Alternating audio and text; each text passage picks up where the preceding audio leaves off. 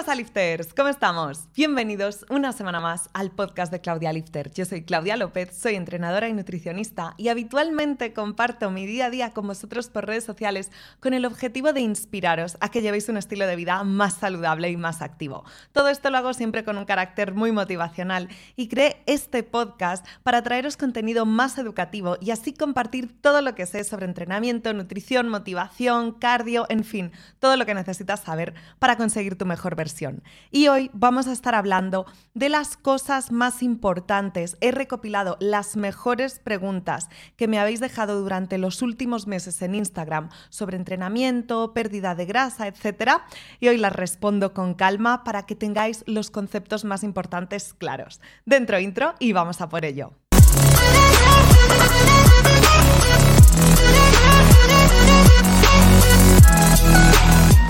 La primera pregunta es cómo elegir centro de entrenamiento o cómo elegir gimnasio. Y para responder a esto, lo primero que tienes que preguntarte es qué quieres, qué resultados deseas obtener y cómo te gusta entrenar. Si eres una persona a la que le da vergüenza ir a un gimnasio, no tienes nada de experiencia, es tu primera vez y estás que ni te atreves, quizá la mejor opción para ti, si te lo puedes permitir, ya que quizá económicamente sea un poquito más caro, sea conseguir un entrenador personal. Y hay muchos entrenadores personales que entrenan a domicilio y se desplazan a tu casa, por ejemplo, o en un parque. Y también hay muchos centros de entrenamiento personal. Y aquí puedes tener una sesión one-to-one, una sesión con atención individualizada y 100% personalizada para aprender los básicos del entrenamiento con supervisión profesional en todo momento. Esto yo creo que para cualquiera que vaya a empezar y que se lo pueda permitir es sin duda la mejor opción. Si esto no es algo que esté a tu alcance y si tampoco te da mucha cosa ir a un gimnasio con gente, puedes ir a un gimnasio tradicional, el típico con máquinas de cardio, pesas, actividades dirigidas y que ahí te orienten y que tú también puedas ir probando diferentes cosas para ver qué es lo que te gusta, qué es lo que vas a disfrutar más haciendo. Porque está muy bien hacer pesas y nos da muy buenos resultados, o está muy bien hacer un entrenamiento cardiovascular anaeróbico y quemamos muchísimas calorías, pero al final si tú no disfrutas haciendo eso, Va a llegar un punto, un día en el que no estés motivado y vas a dejar de ir. Y lo que queremos es encontrar esa actividad física de la que disfrutas y que va a hacer que sigas enganchado y que sigas yendo. Si te decides por un gimnasio tradicional, tienes diferentes opciones. Tienes gimnasios low cost que quizá están muy bien en cuanto a instalaciones, pero el personal no está tan encima de ti porque hay una persona para una sala enorme. Tienes gimnasios más eh, high-end ticket, más carillos, pero en los que habitualmente hay muchos más entrenadores, instructores pendientes de ti que te van a poder dar una atención más personalizada y hay un rango entre unos y otros. Entonces lo más importante es que te fijes y si ya eres una persona con experiencia, un atleta avanzado que sabe entrenar, prioriza la instalación. Pero si eres una persona novata en el gimnasio que no sabes qué tienes que hacer, entonces una instalación más o menos equipada puede darte más igual o no importar tanto, pero un personal atento que se implique y que te ayude es lo más importante. Pero si ves que el gimnasio no es lo tuyo, si crees que te vas a aburrir ahí, puedes probar diferentes actividades tipo clases. Si bien en un gimnasio siempre tienes clases pues de body pump, de spinning, de zumba, las típicas, aunque en cada gimnasio tengan un nombre según su licencia comercial, también hay centros de entrenamiento que solamente tienen un tipo de clase. Por ejemplo, ciclo es solo de spinning o F45 son entrenamientos funcionales de 45 minutos. O Drive es una clase con tres estaciones, siempre en una hay una cinta y se corre, en otra hay un step y unas mancuernas y se hacen diferentes ejercicios. Cada sitio de estos, Orange Theory, tiene eh, remos, la máquina de remo, y después también, pues tipo Drive, tiene otras dos estaciones. Cada sitio de estos tiene una metodología diferente, y si vas probando y encuentras una que te gusta, que te engancha, que te motiva, esto ayuda mucho, porque el estar en una comunidad, estar en grupo, entrenar con más gente, suele favorecer el que te piques, te esfuerces más, eh, tengas ahí un poquito de ego y quieras hacer las cosas bien. Y aquí también entra en juego el CrossFit. El CrossFit, bueno, el CrossFit lo revolucionó todo. Y el CrossFit también tiene ese componente de comunidad. La gente se apoya muchísimo, eh, tanto instructor-alumnos como alumnos entre ellos. Hay un vínculo muy grande. Cuando tú vas a un box de CrossFit es como ese sentimiento de pertenencia como en un club de fútbol. Y lo bueno del CrossFit es que es muy efectivo porque tienes entrenamiento con pesas, tienes entrenamiento de resistencia, aprendes habilidades nuevas, gimnásticos, de todo. Pero lo malo del CrossFit es que a nivel técnico es mucho más complejo. Hay que aprender muy bien a hacer los ejercicios con su técnica adecuada para no lesionarte. Entonces muchas veces lo que pasa es que la gente va a CrossFit y quiere estar a tope y hacer la clase como el resto cuando es su primer día. Y a veces es mejor bajar una marcha, aprender bien la técnica de los ejercicios, asegurarte de que lo ejecutas correctamente y luego ya le pondrás un puntito más de intensidad. Pero el CrossFit engancha muchísimo y si lo haces bien, te puedo asegurar que vas a conseguir buenísimos resultados. Y de esto quiero hablaros, de los resultados, porque depende el aspecto físico que estés buscando, la capacidad física que quieras mejorar, quizá un tipo de entrenamiento u otro te venga mejor. Así que ten en cuenta tu nivel de experiencia, si eres novato o avanzado, ten en cuenta qué quieres conseguir y ten en cuenta qué te gusta, de qué disfrutas, para elegir así el centro de entrenamiento que se adecue más a ti. Nuestra siguiente pregunta es ¿Qué comes en un día? Me habéis pedido muchísimo por Instagram que os haga uno de estos What I Eat in a Day o qué es lo que como en un día entero. Y jamás lo he hecho porque me da mucha pereza, porque no me acuerdo, porque tampoco me gusta cocinar. Entonces yo no cocino para que se vea bonito y sacarle una foto. Cocino para que sea saludable, encaje con mis calorías y macros y que esté rico y me lo coma. Pero generalmente soy una persona que lo mezcla todo. Alguna vez os he hecho por stories el eh, para Instagram y la realidad. Y para Instagram se ve el arroz, el aguacate cortadito, la carne y luego la realidad es que en cuanto saco la foto lo mezclo todo y me lo como así, que es como más me gusta. Entonces, por todos estos motivos y porque vivo con prisa siempre, no suelo pararme a haceros las fotitos y daros las especificaciones de lo que como en un día.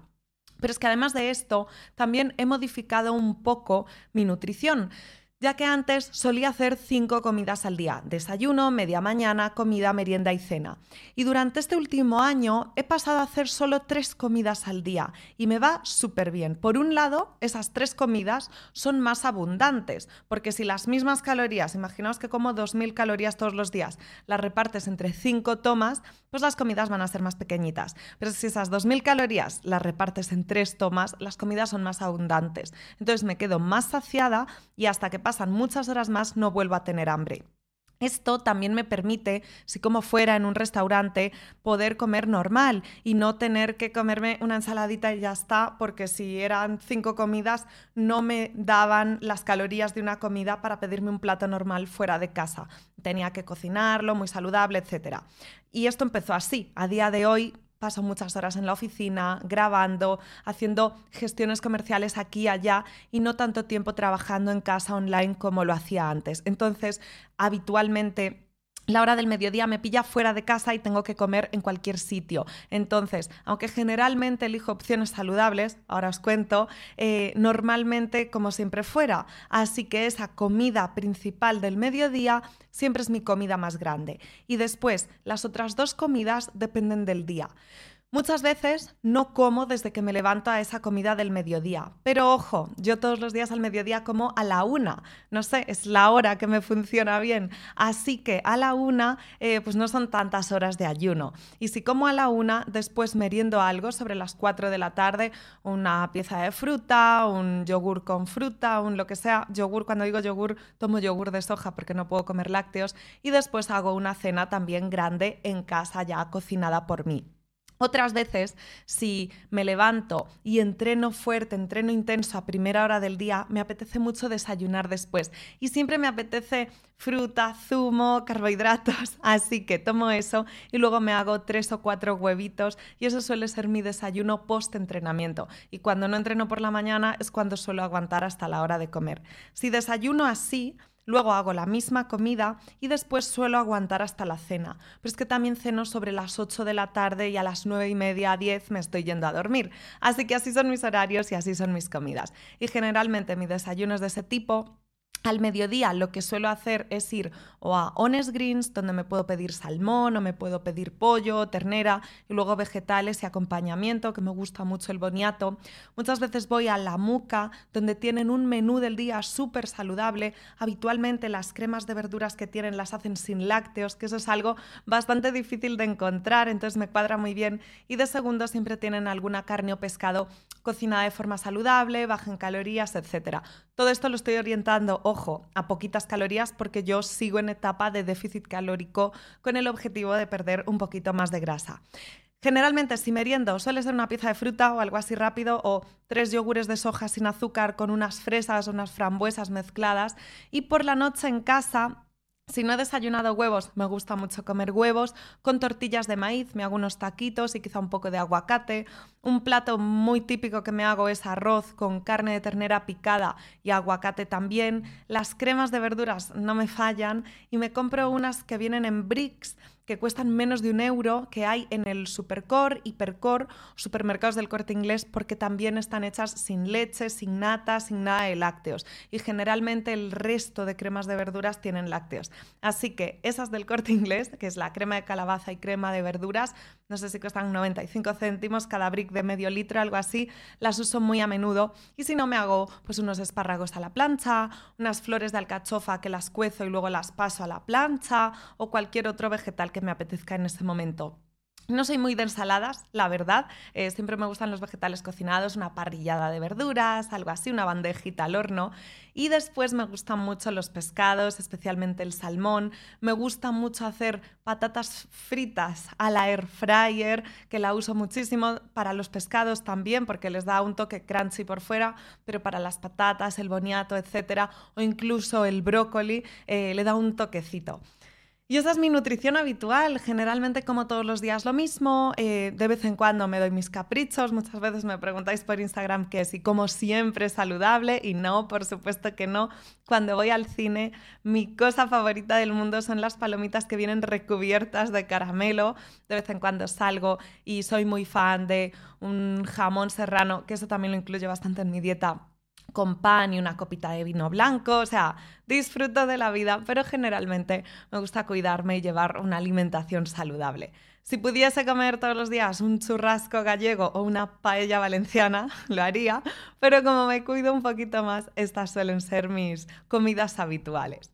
Y la siguiente pregunta, qué buena esta, dice, ¿puedo perder grasa y ganar músculo a la vez? Pues sí y no, depende. si eres una persona novata y es la primera vez que vas a hacer tu dieta, a entrenar con pesas, es muy habitual conseguir perder grasa y ganar músculo a la vez. Esto se conoce como recomposición corporal. Y generalmente, si tú hasta ahora comías poca proteína y de repente tomas más carnes, eh, lácteos, huevos, pescados, tu dieta es más hiperproteica y nunca habías hecho pesas y ahora de repente estás haciendo pesas, pero te mantienes en déficit calórico, es muy habitual los primeros meses, incluso el primer año, conseguir perder grasa y ganar fuerza y ganar masa muscular a la vez. Y esto es genial, es lo mejor que hay. Pero si ya llevas unos añitos, vas a tener que empezar a hacer etapas de volumen en las que ganes peso y vas a intentar que la mayor parte de ese peso sea masa muscular y minimizar la pérdida de grasa. ¿Cómo hace esto? Pues evitando tener muchos excesos. Las comidas libres o cheat meals que hace la gente, pues en déficit calórico igual no afectan tanto, pero en superávit calórico al final va a ser un exceso de calorías que se va a convertir en un exceso de acumular grasa. Así que hay que tener mucho cuidado con eso y hay que hacer un volumen progresivo, lento, con mucha paciencia para que el superávit calórico sea el necesario para ganar masa muscular, pero no excesivo como para ganar mucha grasa. Y si estás en etapa de definición, que es la posterior a un volumen, lo que vas a querer es hacer un déficit calórico y mantener tu entrenamiento, si puedes mantener el volumen y la intensidad del entrenamiento ideal, para no perder masa muscular o perder la mínima posible, ya que siempre un poquito se acaba perdiendo, pero sí perder toda esa grasa que quieres hasta conseguir el porcentaje graso deseado. Esto es lo habitual, hacer etapas de volumen y definición o mantenerte, mientras mejoras quizá tu rendimiento deportivo. Pero los primeros meses de esta eh, etapa de fitness journey o de este cambio en tu vida, estoy segura de que vas a conseguir una recomposición corporal muy buena. La siguiente pregunta es, ¿cuántas calorías recomiendas hacer de déficit al día si quieres perder peso? Y esta es la pregunta del millón, porque em, se puede hacer un déficit más ligero, más tranquilo y llevar la dieta muy bien y ser muy constante, tener mucha adherencia y hacer un déficit largo durante unos meses y conseguir muy buenos resultados casi sin pasar hambre o se puede hacer un déficit más agresivo, más a tope, esforzándote mucho, yéndote a dormir todos los días con hambre y conseguir resultados más rápidos. Entonces, por un lado, para que sea algo saludable, yo no recomiendo hacer déficits de más de 700, 800 calorías al día porque ya son excesivos. Pero si eres una persona que en cuanto ves resultados te motivas y ya sigues trabajando y trabajando duro, quizá hacer un déficit un poquito más elevado, más agresivo, te venga muy bien para eso, para ver que estás perdiendo grasa, motivarte y no fallar. Sin embargo, si eres una persona que al mínimo sufrimiento ya se da por vencido porque esa sensación de disconfort no, no te gusta, quizás si haces eso y pasas hambre cada noche, a la tercera noche te pides un telepizza y un Ben Jerry's porque no aguantas. Entonces en este caso es mucho mejor hacer un déficit calórico más bajito, unas 300 calorías al día y no pasar hambre, no tener sensación de malestar. Los resultados vendrán un poquito más de lentos, pero los vas a conseguir igualmente. Pero ojo, si haces un déficit calórico de pocas calorías, de 200, 300 calorías al día, tienes que tener muy en cuenta tus comidas libres o tus comidas en las que no cuentas calorías. Porque si yo todos los días hago un déficit calórico de 200 calorías, a lo largo de la semana, eso solo van a ser 1.400 calorías de déficit. Y si llega el fin de semana y me tomo 5 copas o una cenita fuera, quizá como 1.400 calorías de más. Y entonces al final estoy igual como me quedé y me mantengo y no pierdo peso. Y esto es lo que le pasa a mucha gente. Así que yo lo de cuántas calorías hacer de déficit lo haría en función de qué tipo de persona seas y cómo te mantengas motivado y constante. Al final la mejor dieta es la dieta con la que tienes adherencia, pero si haces un déficit calórico bajo, ten en cuenta las veces que te sales de tu dieta. La siguiente pregunta es, ¿puedo tener resultados sin tomar ningún suplemento? Sí, sí se puede tener resultados sin tomar ningún suplemento. Los suplementos no son necesarios, por eso se llaman suplementos, es algo adicional. Yo actualmente la suplementación que tomo, para que tengáis una idea, es omega 3, multivitamínico y ashwagandha. Y eso es todo. Actualmente no estoy ni tomando creatina y debería, pero es que me da pereza tomar suplementos, me tengo que acordar, a veces no tomo ni estos, soy un desastre. A todos mis clientes les recomiendo creatina y yo confieso, no la tomo. Cuando la tomaba me ponía una alarma para ello. Y los suplementos que tomo son por salud, porque cuando uno está en un déficit calórico durante varios meses, pues seguramente acaben faltando nutrientes porque no estás comiendo las cantidades habituales. Entonces, por eso considero que un buen omega 3 con el sello IFOS, que nos garantiza que es bueno, y un buen multivitamínico, yo me lo compro en la farmacia, pues nos den esos micronutrientes que quizá mm, estamos tomando pero en poca cantidad. Y después la ashwagandha es un suplemento que ayuda mucho a eh, normalizar o reducir los niveles de cortisol, que es la hormona que produce el estrés. Así que ha empezado septiembre, estoy a tope de trabajo, no sé ni cómo saco el tiempo para grabar este podcast y he empezado a tomar ashwagandha hace una semanita y espero hacerlo solo durante esta etapa así de, de más caña laboral y luego la vuelvo a dejar. Esto se puede tomar por etapas a gusto del consumidor. Pero respondiendo a la pregunta, por supuesto, se puede progresar sin tomar ningún suplemento. Lo más importante es la alimentación, el entrenamiento, dormir bien, hidratarte y ya está. Y nuestra última pregunta es, ¿es mejor hacer más cardio o comer menos para perder peso? Pues bien, esto también va un poco en función de la persona.